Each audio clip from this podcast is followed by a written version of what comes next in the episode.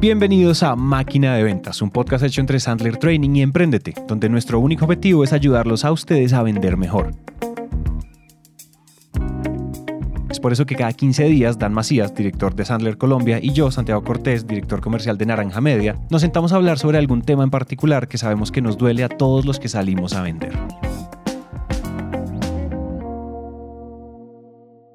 El otro día con Dan estábamos pensando en tener un episodio sobre finanzas para vendedores, pues es un tema que nunca hemos hablado y es bien importante. Siempre decimos que queremos estar ahogados en dinero, pero nunca nos hemos sentado a pensar en qué hacer con ese dinero que tanto nos ahoga, aparte pues de irnos de vacaciones extra lujosas y comprar cosas geniales que de pronto no necesitamos. Entonces decidimos consultar con un gran amigo nuestro que se llama Andrés Morales y le dijimos que nos ayudara a entender este mundo de las finanzas personales. Y si ustedes se preguntan quién es Andrés, déjenme les cuento. Andrés es un tipo de esos que llegó a la mega cima corporativa y estaba ganando mucha, mucha lana. Y así como estaba ganando mucha, estaba gastando aún más. En un momento de su vida todo da un giro de 180 grados. Temas familiares y de pareja lo dejan en una posición financiera muy incómoda y como siempre esas situaciones altamente incómodas y retadoras hacen florecer ideas poderosas. En un momento él decide que es hora de entender muy bien todo el tema de finanzas personales y lo que realmente se requiere para ser libre financieramente. Y se fue a estudiar a Columbia y a Harvard, a aprender de los mejores del mundo. Para darles un dato, en Columbia estudió Warren Buffett. Nadita más, ¿no?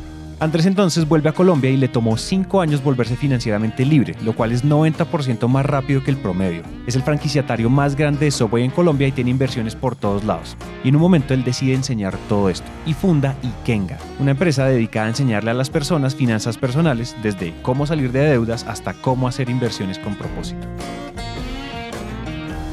Mejor dicho, Andrés es el mega crack. Y estábamos hablando con él y comienza este hombre a hablar de inversiones y yo le digo, un momento, Andrés, ¿puedo grabar esto? Y él me dijo, hágale chino. Entonces lo que van a escuchar a continuación es una charla entre Andrés, Dan y yo sobre inversiones para vendedores.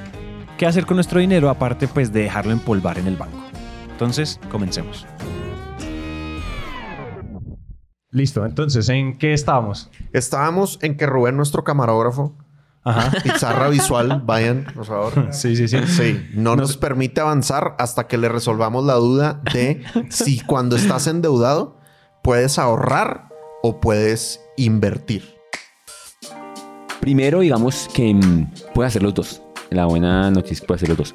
Ahorrar. ¿Cómo ahorras si estás endeudado? ¿Y cómo ahorras, por ejemplo, si no te está alcanzando el dinero? Mucha gente dice, Andrés, buenísimo eso el tema de ahorro, pero si no, no me alcanza el dinero, pues ¿qué hago si no me puedo ahorrar? No, es una mentira. La división del dinero que va, son tres cuentas de inversión y cuatro de gasto. Lo más importante de ese principio es el hábito, no el monto. Entonces, si tú estás, por ejemplo, recibiendo mil dólares y te gastas 990 o te gastas los mil, pues simplemente arrancando, tú vas a coger en las cinco cuentas que son de inversión y gasto, menos la de, eh, estilo de vida. En estilo de vida es donde pones tú todos eh, tus gastos, digamos, del día a día, eh, comida, transporte, son los gastos, digamos, del día a día persona. Tú vas a poner entonces un dólar en la cuenta de Fondo de Libertad Financiera, un dólar en la cuenta de ahorro a largo plazo, uno en, el Fondo de Educación, uno en el, en el de dar, en el de dar que es de contribuir con otros, puedes poner uno en la, en la otra cuenta digamos, de gastos y 995 en la cuenta de estilo de vida. Okay. Y si no puedes un dólar, pon medio dólar, 50 centavos, lo que sea, digamos, pones en cada cuenta para crear el hábito. Lo más importante es el hábito. Haz de cuenta, cuando tú arrancaste, si haces ejercicio, cuando tú arrancaste ese ejercicio, no arrancaste con 3 horas de ejercicio que haces hoy, o media hora de ejercicio, o una hora de ejercicio. Puedes arrancar con 10 minutos. Lo más importante es el hábito. Hay un libro espectacular, el tema de hábitos, que se llama Hábitos Atómicos, para los que no se han leído, que es espectacular, de James Clear y el hábito de ahorrar no se arranca con mucho dinero, se arranca con poquito dinero y después con el tiempo tú, o sea, plata llama plata, el dinero llama dinero, o sea, si tú empiezas a ahorrar poquito, empiezas a incrementarlo. En mi caso personal, cuando yo arranqué, ganaba el equivalente en ese entonces a, a 5 mil dólares mensuales y me gastaba 6 mil. Pero ¿qué empecé a hacer? Una cuenta que ya tenía, que fue la que dejé estilo de vida, y abrí otras 5 cuentas, y en cada una ponía 25 dólares. O sea, 25 por 5 eran 125 dólares. Simplemente simplifiqué y demás, pero empecé a ahorrar y después empecé a incrementar. después cuando monté, cuando ya empezamos a montar los negocios y demás, las inversiones, pues ya empecé a ahorrar mucho más, a invertir mucho más, pero lo más importante es empezar a ahorrar. Si actualmente estás gastando mil dólares, simplemente deja de tomarte un café, cinco dólares o una, o una salida a comer más fancy y esos cinco dólares ahórralos. y mantén ese hábito y ojalá automatízalo. Y ya vas a ver que en un tiempo vas a decir, wow, desarrollé el hábito de ahorrar. Ahora, ¿qué voy a hacer? Voy a incrementar, porque como he aplicado la simplificación, como he visto todos los capítulos de Sandler y ojalá me haya tomado un curso, como yo, yo me he tomado digamos, todos los cursos de Sandler, aprendes, digamos, a, a generar más ingresos, te sobra más, pero ya vas, lo vas a dividir y no te vas a comer todo el plato grande que te sirvieron de comida. Vas a dejar una parte y vas a empezar a, a, a comer lo que es. Vas a empezar a ahorrar y demás. La segunda sí puede invertir y dijimos que, ojo, la mayoría de gente se obsesiona con el tema de invertir. No, es que invertir es solamente meter mi plata en bitcoins o en, eh, o en acciones. No, invertir es poner mi dinero a producir dinero para mí. ¿Listo? Entonces, pagar la berraca deuda es una inversión. Es una inversión que te renta. O sea, si tú tienes tarjeta de crédito al 30%, hasta cuando termines de pagar tu tarjeta de crédito, estás, in- cuando te sobra un peso, pásalo a pagar la tarjeta de crédito, porque estás invirtiendo el 30%. Va a ser muy difícil que tú encuentres una, una, una inversión arrancando a esas tasas. Entonces, paga la, la tarjeta de crédito al 30%, págalo, digamos, para poder, digamos, que eh, eh, avanzar. Y cuando ya tengas más excedentes, puedes, digamos, eh, Claro. invertir. Ahora vamos a veremos la, la cuarta, que es el tema de la multiplicación. Vale. Nos hacemos un ejercicio que se llama la, la bola de cristal financiera. Las personas pueden llenar una herramienta de diagnóstico que les dice en cuánto tiempo, si siguen como están, alcanzarían la libertad financiera, que es poder vivir, digamos, de la, de- de la renta. Y la mayoría de gente, y seguramente tú, pues, me estás oyendo ahorita, si hicieras la herramienta de diagnóstico, que en algún momento voy a contarles de momento cómo la pueden hacer, Sí, sí. em, te vas a dar cuenta que normalmente entre 50 y 70 años de ser libre financieramente. Entre 50 y 70. La gente común. O sea, la gente común nunca va a ser libre financieramente. Nunca, Sí, nunca. claro. Y, la y mucha gente está que nunca va a ser libre financieramente. Y ahí demostramos que si aprende a invertir un poco mejor, eso se baja normalmente a 5 o 10 años. En algunos casos mucho menos. ¿5 o 10 años? ¿Nada la más? gente aprende. Ojo con eso, quiero hacer una, una claridad ahí. Es depende cómo arranques, depende cómo aprendas a invertir y más. Claro. Pero es de lejos como la palanca que más te hace la libertad financiera. Hacemos incluso un ejercicio de si tú te ganaras el doble, si tú simplificaras el doble, o si tú aprendes a invertir al doble de tu rentabilidad, las tres cosas, la que mayor tiene impacto es la capacidad de invertir. De lejos. O sea. No hacemos jodas. simulaciones donde, Claro. por ejemplo, si aprende a ganar el doble, no sé, se le baja la libertad financiera a la mitad. Pero si aprende a invertir a, a doble de rentabilidad, o mucho mejor, digamos, en rentabilidad, se le puede bajar cinco veces el tiempo. Mira Es nomás. una, vaina, es una vaina brutal, es una vaina brutal. Es aprovechar la fuerza más importante que, que hay en el universo, según Al- Albert Einstein, es el interés compuesto. Claro. Y la mayoría de gente lo utiliza en su contra cuando se endeuda y paga deuda con deuda. Eso es utilizar el interés compuesto en contra de uno. En contra. In- utilizar el interés compuesto a favor de uno es invertir y reinvertir los excedentes. Pero estás diciendo algo bien poderoso, o sea, y voy a decir algo bien escandaloso para nuestra audiencia. Escándalo. Trabando la cámara. Escándalo. Que es, oye, obviamente hay que vender más y hay que ganar más comisiones, Total. por supuesto, y para eso estamos en este podcast, pues. Pero es, en cuanto a la libertad financiera, es todavía más importante aprender a invertir con lo que ya estás ganando. Eso, eso es un, un mejor esfuerzo a largo plazo Total. que el, que el esfuerzo que, que todos estamos haciendo por vender más y vender más y vender más, ¿no? Porque aparte también cuando uno vende más y gana más comisiones, gasta más, ¿no? Total, totalmente. O sea, la mayoría de gente vamos a hacer eso. Yo, yo lo veo con una, con una silla, o sea, que tiene cuatro patas. O sea, yo debo aprender a generar más, que es o sea, muy importante, muy importante Claro. generar más. Simplificar los gastos, dividir y multiplicar. Entonces, tengo que aprender las cuatro. Me puede ir bien si hago tres, me puede ir bien si hago dos, muy bien. Pero si hago las cuatro, o sea, La mucha gente pregunta a mí. Andrés, ¿cómo pasaste en cinco años de estar casi quebrado, gastando más de lo que ganabas, con más deudas que activos, a ser libre financieramente con el negocio, digamos, de, de, de Subway? Eh, ¿Cómo lo pasaste? Pues, puta, aprendiendo a invertir. O sea, aplicando las cuatro. O sea, apliqué las cuatro y obviamente cuando aprendí a invertir, pues obviamente eso multiplicó el, pues, el proceso, lo, lo aceleró. Pero entonces te tardaste cinco años en volverte libre financieramente. Cinco años en volverme libre, libre financieramente. Cuéntamelo todo, por favor. Ya. No, y hemos, hemos, marica, hemos Todo. tenido, hemos tenido alumnos que han hecho. Yo creo que con los con- conocimientos que tengo ahorita, lo he alcanzado mucho más rápido. Lo cual es que me tocó aprender de muchas fuentes, digamos, antes de. de Pero cinco empezar. años no es nada. No es nada. no es ¿Cuántos nada, años no es nada. tenías? Yo arranqué a entrenarme a los 29 y alcancé la libertad financiera a los 34. No fríes. A los 34. Impresionante. 34 con mi esposa, Maritza. Y ahorita tiene 36. y tiene 36. Para que veas lo que hace la libertad Para que lo financiera, vea. compadre. No, qué colágeno ni qué nada. Lo que necesita es invertir. Total. Sí, entonces digamos que si yo que arranqué gastando más de lo que ganaba, tenía más deudas que propiedades, eh, además de eso tenía un reto financiero el berraco, si yo que arranqué así, puedo hacerlo en cinco años, no lo estás oyendo y lo puede hacer. Lo que hay que hacer es, obviamente, entrenarse. O sea, esto no es... Y lo que hiciste fue ser religioso con las cuatro patas. O sea, Sí. Reducción, o sea, resta, multiplicación, división, división e inversión. e inversión. Y déjenme decirles que no era, no era, no era tan duro en, en algunas de ellas. Pero digamos, si tú manejas muy bien varias de ellas, te amo. O sea, yo soy muy bueno en el tema de inversión. Entonces, ¿me simplifiqué? Sí. Eh, del tema, digamos, de organización del dinero, tenía muy claro el tema de fondo de libertad financiera y lo instituí y lo, digamos, fuimos muy religiosos con mi esposa haciéndolo.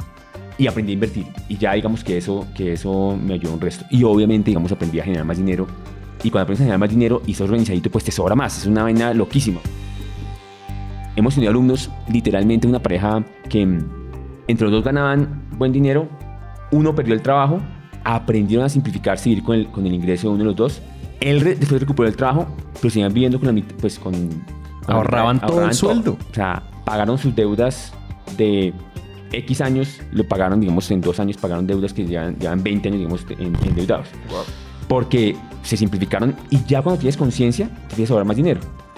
Hay un tema, digamos, ya espiritual del tema, digamos, de- del dinero es que si tú no sabes manejar un poquito, no te van a mandar más. Los que somos padres, si, si mi hija de tres años va a, a una heladería, me pide un cono de una bola y yo le doy el cono y la niña no sabe manejar bien y lo deja caer, y ve que un niño de siete años tiene un cono, un cono de tres bolas y me dice, papá, me dio cono de tres bolas, sería yo irresponsable darle el bono si no sabe manejar uno de, de una bola. Total. Entonces, si tú no sabes manejar lo que te dan, pues hasta que no demuestres que puedes manejar lo que, los talentos que te dan, no vas a te recibir, va a no, llegar va- más. no te va a llegar mucho más. Sí, sí, sí, sí, sí. Muchas veces lo que, lo que destraba el tema de que uno empiece a ir bien financieramente, incluso que empiece a tener más ingresos, es cuando uno aprende a organizarse con el dinero. Y es entenderlo también. Es entender la ley. Tiene muchas leyes. O sea, el dinero tiene muchas leyes. Es como si tú, si tú no sabes manejar las leyes para, de tránsito y no sabes que hay un límite de velocidad, no sabes que, no sé, que no te puede pasar un semáforo en rojo, te estrellas. O sea, no hay forma Es que en- hay, hay muchas cosas en la vida que a uno le enseñan a manejarlas y como en, En la- en sociedad y no sé qué, pero si tú te das cuenta, el dinero, no hay ningún momento en nuestra vida donde esté instituido aprender sobre dinero. Total. En la universidad, si uno de pronto se mete a estudiar eh, finanzas, pero pues No, y ni siquiera. Yo, yo- no, ni Porque siquiera. es de uno. Te aprenden a, o sea, te enseñan a manejar la plata de otros, otros. te enseñan a manejar el, que los presupuestos de la compañía, que no sé qué. Yo estoy administración de empresas. Y, y- y en ningún momento me dijeron como ahorre, divida, eh, todo esto, la aritmética de las finanzas personales. Fíjate que uno saca un pase para manejar un carro, Total. pero uno no saca un pase para, manejar su dinero. plata. ¡Wow, madre! No, no, no, Santi, marica. Qué Oye, te hace bien estar cerca mío. cerca mío, sí, marica. sí, eso parece. Qué brillantez, weón. Claro, claro, güey. Entonces, claro, por eso es que tiene, ese- tiene todo el sentido. Nos arrojan al mundo financiero sin saber nada. Nos arrojan al mundo financiero sin saber nada. Nos arrojan al mundo financiero sin saber nada. Nos arrojan al mundo financiero sin saber nada. Hay un tema que es la quinta palanca y es entender una cosa es que mis creencias frente al dinero afectan mis resultados frente al dinero. Yo lo hago con un símil y es, hagan de cuenta que tenemos un árbol y los frutos que tenemos del árbol, digamos que queremos, nosotros sembramos manzanas eh, y queremos manzanas rojas grandes y esas manzanas verdes chiquitas. Si esos frutos nos están gustando, ¿qué hacemos? ¿Cambiamos dónde? Si los frutos del árbol no nos gustan, ¿qué hacemos? ¿Cambiamos en qué parte? Pues en la semilla, Pintam- ¿no? pintam- pintamos, los, pintamos las manzanas de rojo y las inflamos. No, No, muy cambiamos en, las, El árbol. En, el, a- en las raíces del árbol. Una raíz. Y muchas veces en el mundo hay leyes, o sea, vivimos un mundo de dualidades. Si hay arriba es porque hay abajo, si hay derecha es porque hay izquierda, si hay frío es porque hay calor. Si hay leyes externas de manejo del dinero es porque hay leyes internas de manejo del dinero. Y leyes internas tienen que ver con mis creencias, mis emociones, mis hábitos frente al dinero. La mayoría de gente no conoce las leyes internas. Todo el mundo conoce leyes externas, como por ejemplo, debo gastar menos de lo que gana.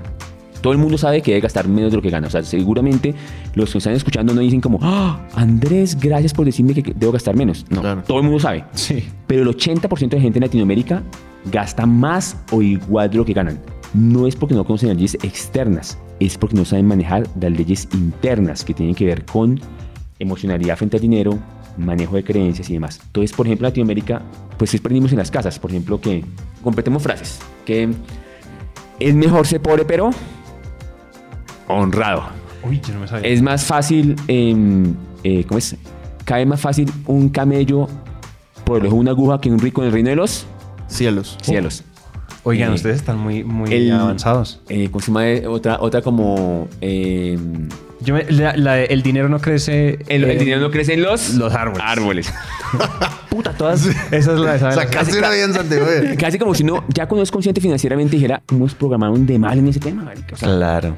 nos programaron muy, de forma muy escasa, sobre todo en Latinoamérica. En Latinoamérica hay, y para que veamos que es un tema de cultura, ¿conocen ustedes alguna cultura donde sí se habla de dinero y donde la gente, digamos, sepa manejar muy, muy bien el dinero? ¿Qué cultura conocemos que... La No, judía. judío, la cultura judía, el dinero, digamos, le empiezan a manejar desde niños el tema del dinero. No es, caso, no es casualidad que se- sepa manejar el dinero, pues que su cultura se lo enseña. ¿Listo?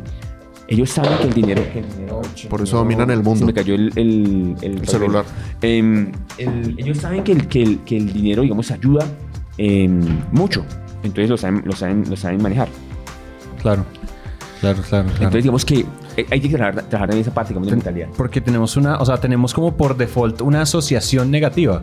Y, y como lo que decías, si el dinero llama más dinero, o sea, yo como, o sea, ¿cómo me va a llegar más si yo lo asocio a algo malo? Yo no quiero Total. cosas malas en mi vida. Total.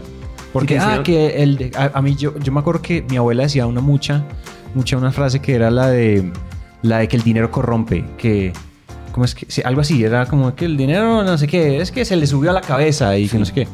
Y yo siempre, le, o sea, cuando yo empecé a estudiar este tipo de cosas, porque a mí eso, ese tema siempre me ha gustado mucho, como que pasa allá adentro en temas del dinero. Y yo me acuerdo que ella, pues ella, cuando uno ve la gente que habla así, siempre tiene como un techo. Claro, Total. ya le fue bien y todo, pero ella nunca fue 100% libre, ella nunca, siempre, o sea, le tocó trabajar hasta lo último, último, ultimísimo. Entonces pasa eso, te- uno se está haciendo la zancadilla en términos de mindset de dinero. Y es muy importante, digamos, trabajar en el mindset, o sea, resetear ese mindset del dinero hacia las creencias que sí te empoderan. Entonces, Exacto. en otros, muchos, si quieren, después les cuento una historia personal, digamos, de ese tema del mindset que fue fundamental para Sí, mí. No, échala, échala.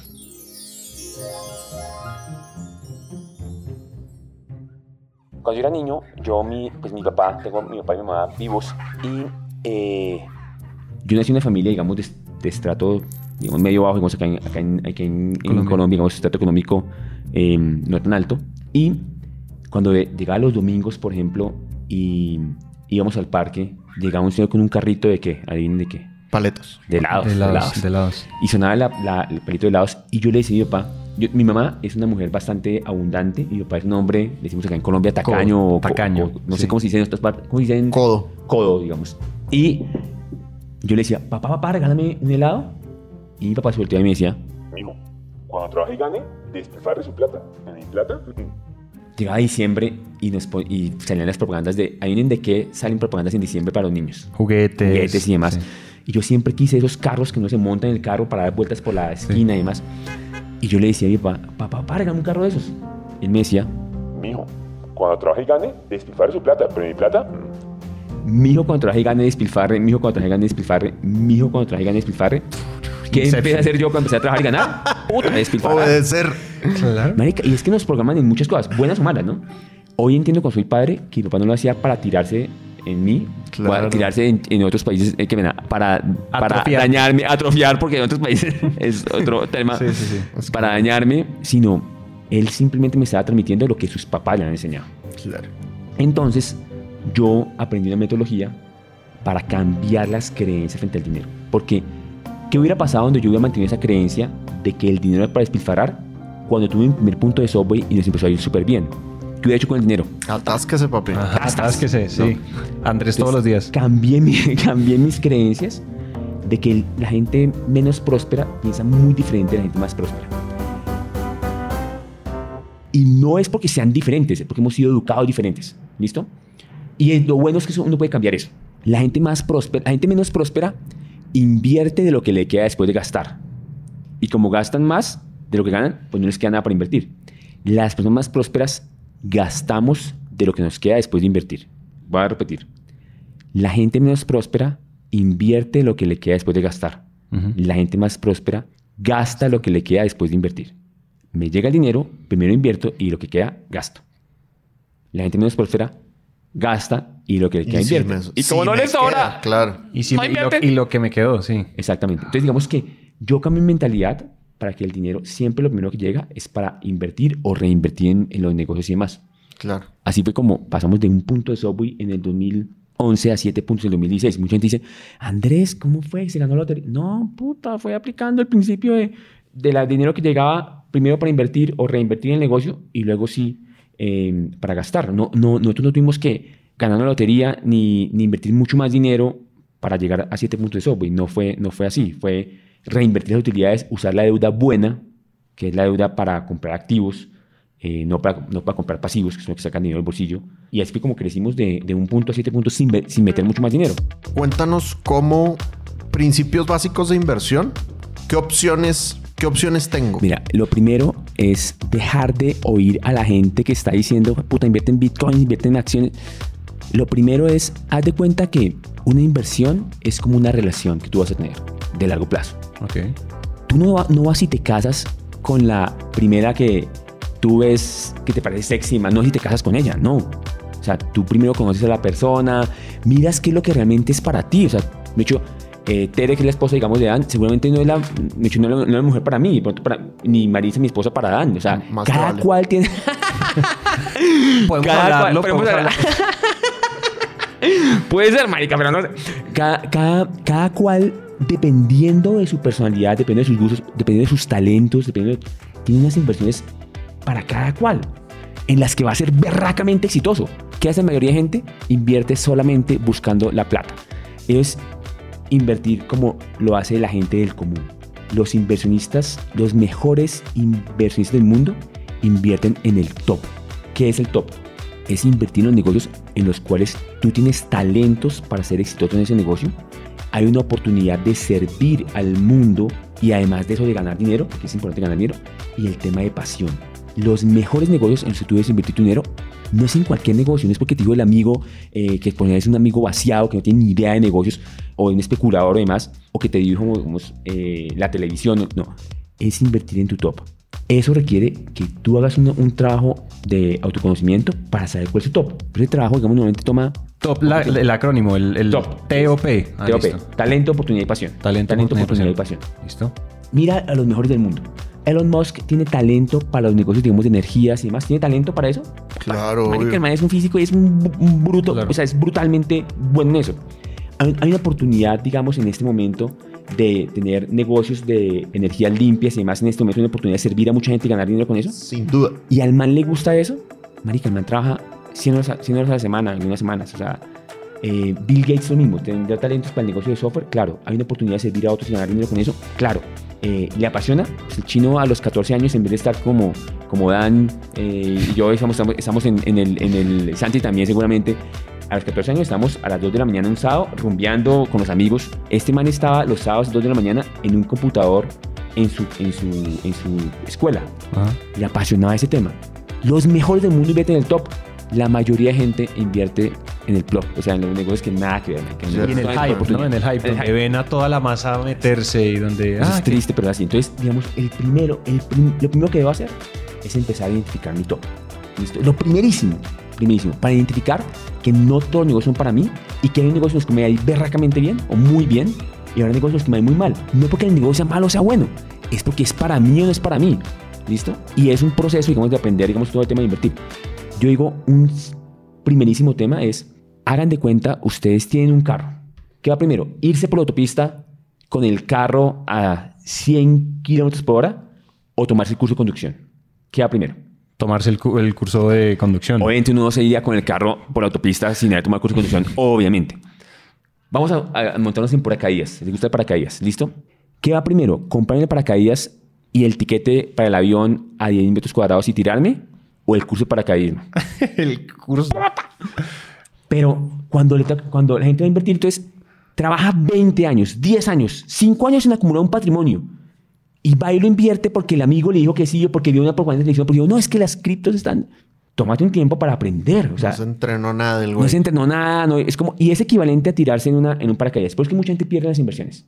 y culpan a, a la inversión o a la economía. No, no, no, no. Es, si, te sin lanzas, si te lanzas, si te lanzas, si te lanzas desde el avión sin tomar el curso de paracaidismo y te estrellas, no es culpa del, piloto del avión, es culpa. No, marica, no has tomado el, el- no has aprendido a, a- a eso. Total. Hay que aprender a invertir. ¿Por qué? Porque con uno, ¿con qué paga uno los errores de inversión? ¿Saben ustedes? Una perla ahí. ¿Con qué paga uno los errores de inversión? O sea, las cagadas de inversión. Uno con deuda, con patrimonio, con... Con la sangre que Con- te sacan tus familiares por haber perdido todo el dinero. Con tu... Con plata, obviamente, con relaciones y con tiempo. Total. Muy cierto. Y lo más importante es el tiempo y las relaciones. O sea, si tú haces una mala inversión y el dinero de tu familia... mm, Es que recuperar dinero es muy fácil. Recuperar Sí. tiempo es imposible. Y y, el relaciones, tiempo- papi. y mucha gente es... Duro, si güey. tú invertiste 5 años, 10 años, 15 años, 20 años en, construir tu patrimonio, pues invierte 6 meses a aprender a ahorrarlo. Claro. Les digo yo, es lo, lo- lo lógico. Entonces, digamos que... que, que Yo tengo una pregunta respecto al... Perdón, te interrumpí. vas a- Bueno, bueno, y hay metodologías para hacerlo, o sea, y como en todo, o sea, si yo voy a aprender, digamos, de ventas, pues me puedo poner a aprender de la gente que de pronto eh, alguien se leyó un libro, o me puedo ir a la empresa más grande del mundo en el tema de entrenamiento en ventas para aprender la metodología que lleva 50 años funcionando en el tema de ventas. Yo cuando fui a aprender de inversiones dije, ¿cuál es el mejor del mundo? Warren Buffett. ¿Dónde aprendió ese man a invertir? En la Universidad de Columbia en Nueva York, una de las 10 mejores del mundo. Pues yo apliqué y fui aceptado para la Universidad de Columbia a aprender la metodología de inversión de Warren Buffett. Y ahí fue cuando aprendí yo, yo a invertir. Y, digamos, es lo que yo, yo- lo que yo aplico y, y miles de alumnos de Kenga, digamos, han, han aplicado con resultados extraordinarios. Pero porque hay una metodología, o sea, hay, hay, un, hay detrás un proceso. Entonces, digamos que seguramente tú, no sé, tienes una fiesta especial en tu casa eh, y lleva- vas a llevar una, una comida, pues no lleva, o sea, no coges a la persona que, a ver, que va a probar a ver si, apre- si va a aprender a cocinar, ¿no, marica? Tú tienes un, o sea, un chef con recetas y con, Sí. lo mismo con la inversión. Aprende a invertir antes de coger tu dinero, digamos, a, a- a arriesgarlo y demás. Yo quiero hacerme un autoquiz rápido. O sea, te- tenemos que aprender a invertir, tenemos que tener en cuenta el top para no, sí, para no el, to- el top Sí. y después del top, pues aprender en dónde, en dónde me quiero meter, pues porque yo no me voy a botar el paracaídas sin saber el, el curso. Sí. Pero ¿qué pasa si, por ejemplo, a mí el top, o esta es la impresión que me dio, es, por ejemplo, si a mí me dijeran en este momento, usted tiene que invertir su tiempo, tiene que recapitalizar naranja media porque ta, ta, ta, y va- le vamos a dar más acciones, y es lo que me apasiona, tiene sentido. Pero ¿qué pasa con los, por ejemplo, con, con activos financieros que no tienen mucha pasión ni mucho propósito alrededor? Como, no sé, si yo invierto en, en las acciones que, o, o no sé, las que son más, como un poquito más frías, sin tanto... de pronto lo que tienes que hacer, o sea, hay tantas oportunidades de inversión que te aseguro que en, en tu... Bueno, una cosa es que hay un mito de que la gente cree que hay un negocio en el top. O sea, tú, Santi, puedes tener que en Naranja Media y ese negocio es tu top, pero Ajá. puedes tener más de un negocio en tu top. Y pues ese negocio es completamente diferente. Voy a contarte el caso de Iván Gaona, alumno y Kenga, el médico de profesión neurólogo. Le encanta la neurología, está en, tu top, en su top. Pero recuerden que el top, yo tengo más de un talento, puedo tener más de una pasión. La mayoría tenemos más de una pasión. Nos gustan muchas cosas, no nos gusta solamente una. Y en muchos negocios hay oportunidad. Entonces, él, haciendo una serie de test y haciendo una serie, digamos, de herramientas que nosotros damos en, en un programa de Inversiones, él aprendió a identificar que sus talentos, a él le encantaba el tema de recibir gente. Ujú. Listo, hizo unos ejercicios para eso, uno que se llama el Passion Test. Y empezó a encontrar sus talentos y vio que le encantaba, él, digamos que él era muy bueno en el tema, digamos, de las relaciones. Entonces, él encontró que un negocio en su top, aparte de la neurología, era el tema de... eh, y, en- y le encantaba finca raíz. Entonces empezó a encontrar que a él le, le- le gustaba mucho el tema de tener negocios de estancias cortas, o sea, comprar apartamentos para hacer tema de Airbnb, ¿listo? Y de Booking y demás. O sea, apartamentos que él renta por plataformas. Él es médico neurólogo, pero ese negocio también está en su top. Se empezó, digamos, a meter en ese negocio cuando estaba en Inversiones, compró su primer apartamento. Hoy en día, la última vez que hablé con él, largo, ya tenía seis apartamentos en Airbnb. Wow. Eh, en su negocio digamos, generaba en, en conjunto digamos, cerca de 10 mil dólares de ingresos pasivos. Cuando arrancó tenía mil dólares de ingresos pasivos, ganando Wow. muy bien y demás Wow. y, y invierte en su top. Entonces tú puedes tener más de un negocio en tu top. Lo que no vale la pena hacer es, soy médico neuro- neurólogo, me dice un amigo, oiga, invierta en Tal cosa. whatever. Sí. Eh, y voy voy a meter la plata sin saber, sin saber si está en mi top, sin haber hecho ninguna, ningún trabajo digamos, para identificar. Y meto mi plata, voy y lo pierdo y tengo que recuperarlo con dinero, relaciones y tiempo. El tiempo que yo tardé en construir ese capital tiempo el que pierdo si no, si, si, si pierdo ese dinero. Entonces, hay que ser cuidadosos con el dinero. Oye, ¿y qué pasa cuando uno usa o esto no se puede usar o esto no, o lo que yo voy a decir es una barra basada donde, mejor dicho, un rayo de Kenga me cae así? uno puede usar la deuda para invertir. O sea, uno puede decir, o sea, usar capacidad de endeudamiento. Porque, por ejemplo, también, y esa bata a la siguiente pregunta y es como, o sea, si yo tengo solo 500 dólares para invertir, es muy diferente a si tengo, así soy un neurólogo que llegaba ahorrando su sueldo de 10 mil dólares durante 10 años y no sabe qué hacer con la plata. O sea, en esas dos situaciones, pero entonces primero, usar el endeudamiento o eso es solo con el ahorro. Sí. Te voy a decir una, te voy a decir una cosa. Tú puedes usar endeudamiento, em, deuda buena, deuda para comprar activos, para comprar inversiones y Sí. demás. Entonces, yo por lo menos cuando, cuando iba a montar mi segundo, segundo o tercer punto, digamos, de, de Subway, teníamos, montar el punto costaba 200 mil dólares, teníamos 100 mil, fruto de, de lo que estaba produciendo el primer, el primer punto y demás. Pero el punto costaba 200 mil dólares, era al frente de la Universidad de los Andes, y ese punto no me iba a esperar a mí un año, dos años que yo produjera el dinero. Utilicé la deuda, pero la deuda buena, o sea, deuda para invertir en activos, no deuda para sacar, invertir en pasivos o bienes que sacan dinero del bolsillo. Entonces, uno sí puede endeudarse para invertir, lo puede hacer. ¿Qué tiene que tener en cuenta para eso? Primero, hacer toda la metodología para saber que estoy invirtiendo en el negocio correcto. Segundo, una cosa obvia que la mayoría de gente no, no sabe, parece muy obvia, pero la gente no, no aplica. Debo endeudarme a una tasa menor a la rentabilidad que voy a invertir. Claro. Parece obvio, Sí, sí. pero los que están viendo, piense en la casa propia que usted tiene, que ama, que adora, que por general no es un activo, es un pasivo porque saca dinero del bolsillo. Pero ¿por qué, por qué es pasivo? No solamente porque saca dinero del bolsillo, sino porque usted está pagando una deuda al 12% con el banco, o al 10%, o al 9%, y esa casa usted la pone a producir dinero y le produce al 5%. Se está endeudando al 9 o al 10 para invertir al 5. Está violando una ley, es decir, se está pasando un semáforo en rojo y usted no lo sabe.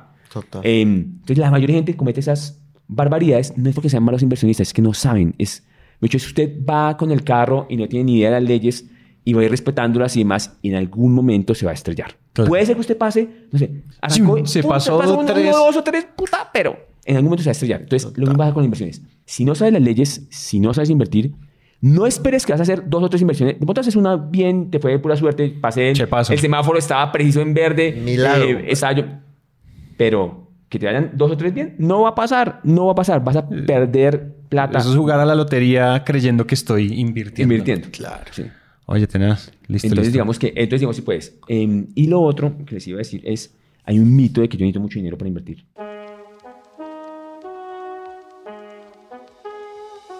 Hagamos lo siguiente porque sé que, digamos, que ahorita tengo que irme para una reunión, Con el para, un, para, un, para un entrenamiento. Con Ivancho. eh, con Ivancho. Eh, y em, voy a invitarlos a un, a un seminario gratuito, digamos, de Ikenga del tema de inversiones. Y acuérdense. No, invítanos al pago, pago. al caro. No, es que ahí, obviamente, somos vendedores. Saben, digamos que en ese programa van a recibir mucho valor y al final les vamos a decir los que quieran. Los que quieran, sigan. Los que quieran, sigan. Claro. Pero acuérdenme, ahí les voy a contar casos de alumnos de Kenga de- que han hecho inversiones con cero pesos. Obviamente, si tú quieres invertir, no quieres invertir plata, hay que invertir tiempo. Obvio, es una. Una otra. Recursos Sí, de alguna recursos, manera. O sea, no es. Eso, me hecho la gente que quiere hacerse rica sin hacer nada. eh, no, eso no, Sí, no, no, no. no conozco ninguna que lo haya hecho, digamos, eh, legalmente, por lo menos. o los que han hecho legalmente han que, he tenido que hacer muchas vainas para conseguirlo. Bueno, entonces, hay gente, por ejemplo, Edwin González montó un negocio, para hacer una, una historia corta. Edwin González montó un negocio de un restaurante. Él aprendió en escuela de inversiones que uno puede hacer, ser un desarrollador de negocios. Que yo aquí habla que hay cuatro cuadrantes para generar dinero. Empleado, autoempleado, dueño de negocio e inversionista. ¿Listo? Empleado trabaja para otros, autoempleado trabaja para sí mismo, pero si no trabaja no gana.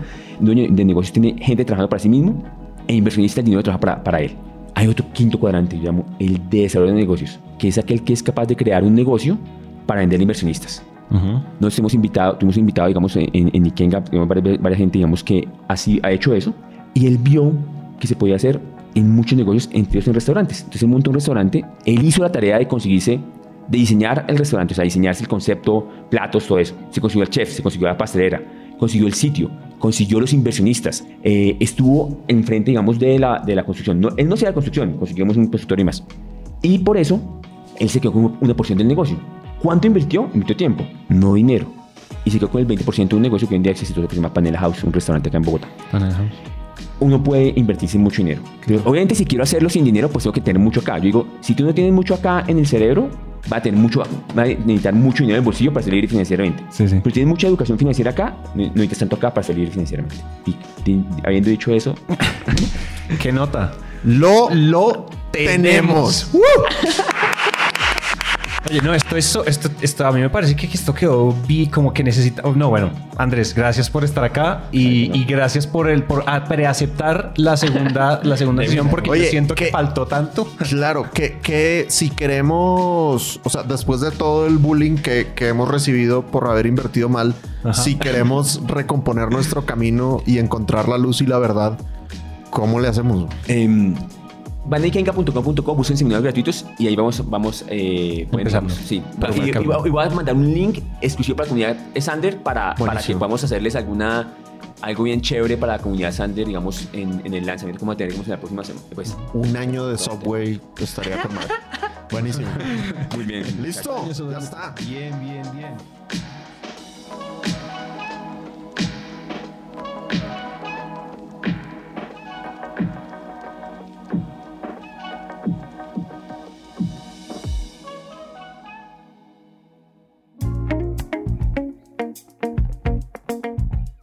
Y hasta aquí llega este episodio. Y si algo de lo que nos contó Andrés les quedó sonando, en Ikenga acaban de lanzar un reto de tres días para aprender a ser un inversionista top, TOP. Si se quiere inscribir al reto de tres días, el link está en la descripción de este episodio, en donde sea que ustedes lo estén escuchando, en Spotify, en Apple, en donde sea. En la descripción aquí abajo está el link. Entonces lo copian, lo ponen en su navegador y ¡puc! La descripción del reto dice así: Descubre las claves para entender e identificar las mejores oportunidades de inversión, alcanzando resultados reales y logrando así plenitud financiera. Y pasar de ver un solo modelo de inversión a entender las múltiples oportunidades de inversiones que existen en el mercado. Entonces recuerden que el link está en la descripción. Por otro lado, recuerden que si sienten que este episodio les sirve a alguien, compártanlo. Estamos seguros que esto le puede ayudar a muchos. Ya somos casi 15.000 personas escuchando cada mes y ha sido gracias a que ustedes le cuentan a sus amigos y colegas sobre este podcast. Así que sigamos creciendo juntos. Y también si ustedes hacen una publicación en su LinkedIn o en su Instagram escuchando el episodio comentando sobre el episodio y nos etiquetan tanto a Dan como a mí, los compartimos en nuestras respectivas redes sociales. Y así vamos formando una gran comunidad alrededor del contenido de valor. Nos encuentran en redes como arroba y arroba Santi C. Calle. Y en LinkedIn como Dan Macías y Santiago Cortés Calle. Gracias por llegar hasta el final y nos vemos entonces en el siguiente.